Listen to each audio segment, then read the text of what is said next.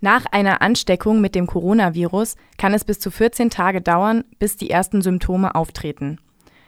Zu den Symptomen einer Corona-Erkrankung gehören häufig Fieber und trockener Husten.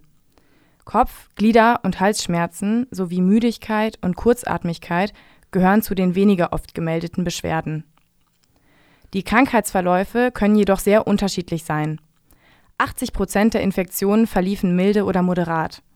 Menschen können aber auch Träger des Virus sein, ohne Symptome zu zeigen. Alle Infos zum Nachlesen gibt es auf radio-okj.info/corona.